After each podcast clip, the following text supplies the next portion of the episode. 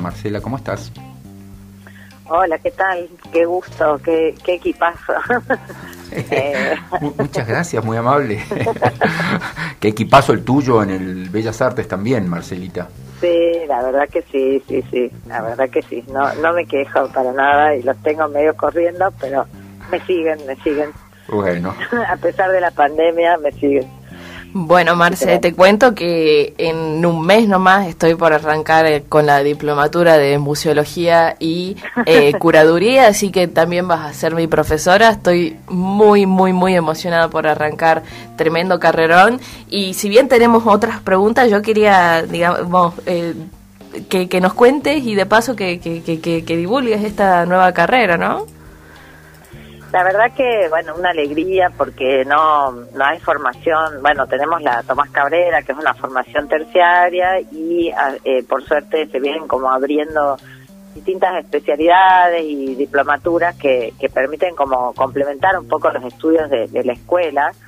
Eh, y en este caso, bueno, fue este, gestión de Gabriel Miremón, que cuando estuvo trabajando acá el año pasado, empezó esta gestión con la católica, y la idea es que sea una formación, eh, eh, digamos, especializada en lo que es museos y curaduría, con gente que la verdad que viene trabajando hace muchísimo tiempo. Gabriel también, o sea, yo trabajé con Gabriel cuando empecé y la, y la verdad que en eso nos parecemos, o sea, no, no somos personas de, escritorio, más allá que, que bueno, que sí, que ocupamos escritorios, pero nos gusta realmente meter manos en la masa. Lo he visto pintando el MAM cuando se estaba por inaugurar, o sea que este, me parece muy importante formarse con gente que también está en el medio y que más allá de lo teórico puede, no sé, ayudar a, a, que a que salgan al campo, digamos, a trabajar, ¿no? Generalmente la teoría y la práctica distan mucho y este, me parece que, que, es una buena oportunidad para, para eso, para, para aprender con gente que también está trabajando y nos puede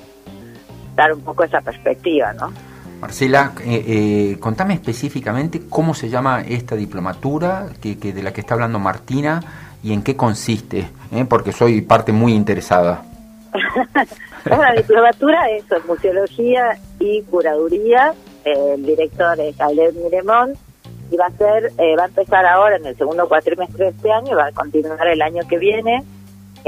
no es necesario tener estudios especializados en arte tampoco hay que tener un título eh, habilitante, sino que este, lo que se pide, bueno, es obviamente tener como eh, curiosidad, interés y, y, bueno, en realidad va a ser como una especialización para, para complementar algunos saberes y también ayudar, hay gente que le interesa el tema y por ahí no tiene idea.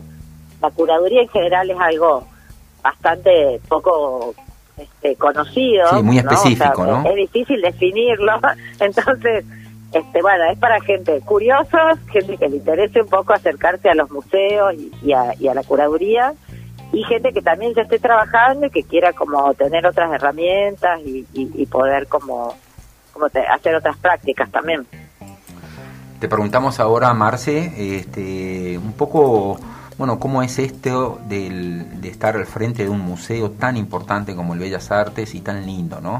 Y, que nos cuentes un poco también de tu trayectoria profesional que te llevó a estar en ese lugar tan importante.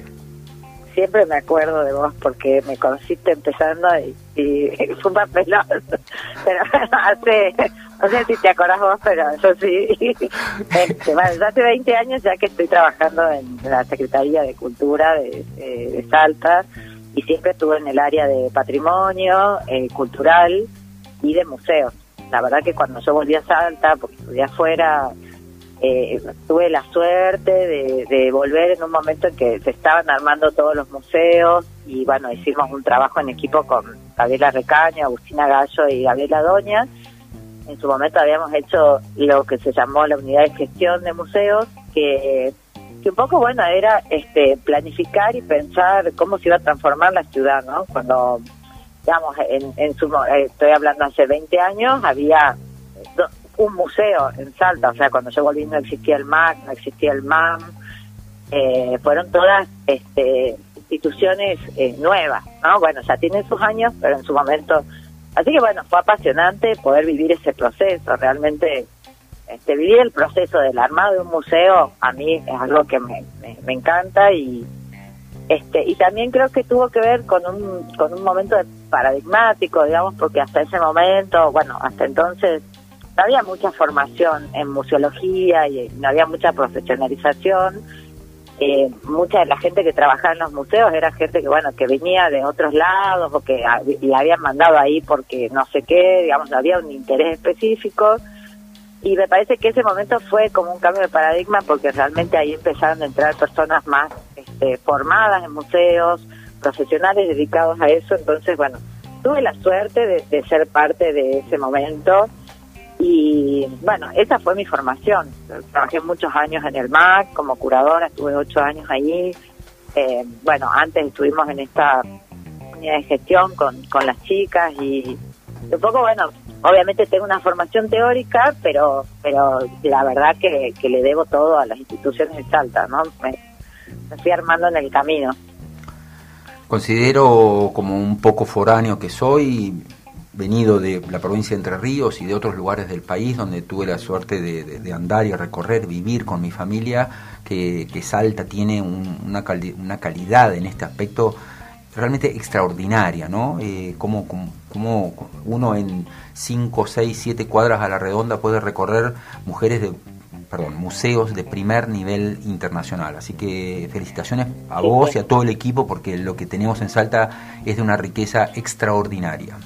Te pregunto ahora, Marcelita, sobre, bueno, a ver, dos cuestiones que van de la mano. La fotografía, ¿eh? que es una pasión que nos une. Tengo entendido que estudiaste fotografía en Córdoba. Sí, Y ya que estamos, este, yo, yo soy egresado... No, un poco esa pasión, pero bueno. la tenés, la tenés en algún momento, mis hijos cada tanto me preguntan, ¿por qué ella no hace fotos? Porque...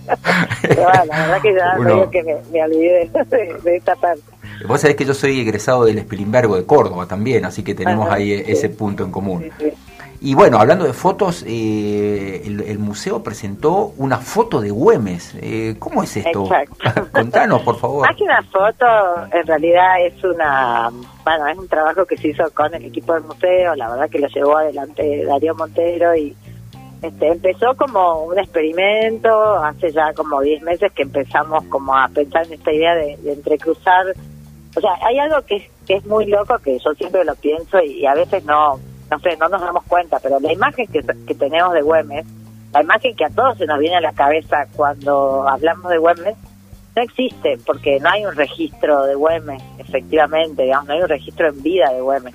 Tampoco él posó para ningún artista, o sea, que no dejó un retrato que él, que digamos, que podamos decir que él lo había autorizado. Claro, este es Güemes. autorizado por él. Claro, claro. Entonces cualquier retrato que que, haya, que hagamos de Güemes va a ser, este, bueno, como, todo retrato, bueno, vos como fotógrafo lo sabés, hay una construcción, ahí hay una subjetividad, sobre todo en el caso de, Güemes que se fue construyendo esta imagen del héroe, porque realmente fue este muy olvidado durante muchos años, yo creo que recién con el, hace hace unos años que, que se lo reconoce como héroe nacional. Entonces, bueno, la construcción de este héroe eh, llevaba a que se haga un retrato, bueno, que esto, que sea un héroe, ¿no? Que sea una persona con, con ese temple y con esa actitud. Con esa imagen, digamos. Mm. ¿Cómo? Con esa imagen. Claro, pero que, que refuerce, digamos, justamente eso, que es un héroe, que es una persona que tiene un temperamento y, eh, digamos, todo el retrato histórico eh, busca eso, ¿no? Construir lo que fue, lo que es nuestra historia oficial y, nuestros héroes y nuestros íconos, ¿no?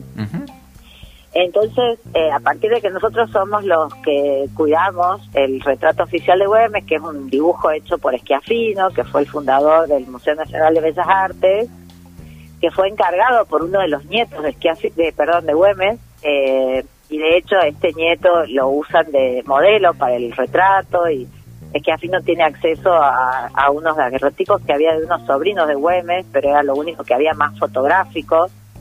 Y bueno, mucho diálogo con la familia. Entonces este retrato oficial, que se, hace oficial en 1965, eh, ya venía como una construcción de, digamos, entre documentos y diálogos y demás con la familia de Güemes.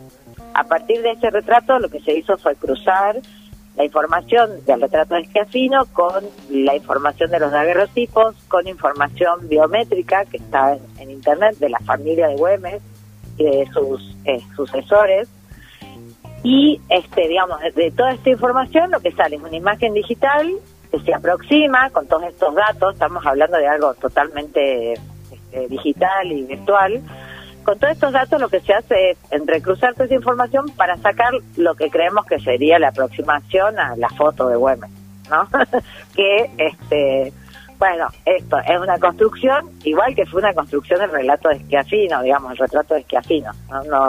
bueno, pero se podría esperar, Marcela, se podría esperar una cierta lógica y una cierta verosimilitud, ¿no es cierto?, de, de, de la imagen real del general. Y uno se trata de, aproximar a eso y también, bueno, de aprovechar las nuevas tecnologías, porque también, digamos, después de un año y medio atravesados por las pandemias y las pantallas, eh, bueno, me parece que es lógico intentar aprovechar estas nuevas tecnologías para acercarnos un poco más, sí, a la, imagen de, de Güemes. Eh, la verdad que el, que el resultado es este, bastante amoroso Eh, bueno, yo la verdad que ya después de estar con el retrato esquiafino muchos meses en mi oficina, ya lo, soy fan de Güemes. Pero bueno, lo que pasó con la foto es que, bueno, es, es como, no sé, nos pasó que todos los que lo, ven eh, se, les recuerda a alguien, ¿no? Hay una cosa como familiar, salteña. Este, también supongo que es esto, ¿no? Volverlo más humano, ¿no? Y, que, y poder ver como, como su, su lado este más más humano que es algo que bueno que también viene haciendo la historia no revisitar a estos personajes que fueron estos íconos y también saber que eran humanos digamos sí, eh, sí, eh, eh, totalmente sí, pensarlos desde ese lugar también Marce, bueno, nos quedan tres minutitos. te pregunto, ¿en qué anda el museo? ¿Qué, qué, qué planes, qué proyectos, qué muestras tenemos ahora en lo inmediato? Y la verdad que este locamente, más allá de la pandemia, estamos como bastante activos y vamos a hacer, eh, la, o sea, se va a hacer la apertura de la Bienal Sur, que es una bienal a nivel internacional, eh, que tiene sede en Buenos Aires, pero bueno, que, que hace muestras alrededor de todo el, el planeta, te diría. Eh, y bueno, la apertura de la Bienal va a ser acá el 8 de julio. El museo cumple años el 9 de julio, así que va a ser este, el festejo de sus 91 años. Eh, la muestra es una muestra que es bastante eh, particular porque cuando se, se funda el museo, el fundador en ese entonces dice que no había ninguna producción artística en Salta y le pide al Museo Nacional de Bellas Artes una serie de obras todavía las tenemos en préstamo, como eh, producción artística. Entonces a mí me interesaba que para el Museo 91, después de, bueno, ya vamos a llegar al siglo, eh, tengamos eh, producción artística local y va a ser una muestra de mujeres de las comunidades del norte de Salta. Es una muestra de cerámicas y tejidos de todas mujeres indígenas que este bueno viene apoyada por la por IFA que es una institución alemana. Así que bueno va a ser un hola sí sí te escucho te escucho. Perdón perdón bueno va a ser esto una cosa extraña entre bueno no son solamente Wichí porque vienen mujeres de Campo Durán son como la verdad que es una agrupación de mujeres que ya son como 100 mujeres que están trabajando juntas a partir del trabajo de Andrea Fernández, que es la curadora de la muestra. Ella eh, vivió muchos años en Tartagal y estuvo trabajando con todas estas mujeres y recuperó un poco la el tejido, la tradición del tejido, este eh, también buscando que ellas tengan una salida laboral, ¿no? Hay, hay como todo también un trabajo más allá de, lo artístico. Sí, sí, obviamente. Que ellas puedan recuperar esto como fuente de trabajo, ¿no? Perfecto. Muy bien, Marcela. Este, se nos acabó el tiempo, te agradezco muchísimo, siempre, siempre es un placer dialogar con vos, nos encontramos ocasionalmente por la vida y ahora aquí ni más ni menos que a través de un micrófono.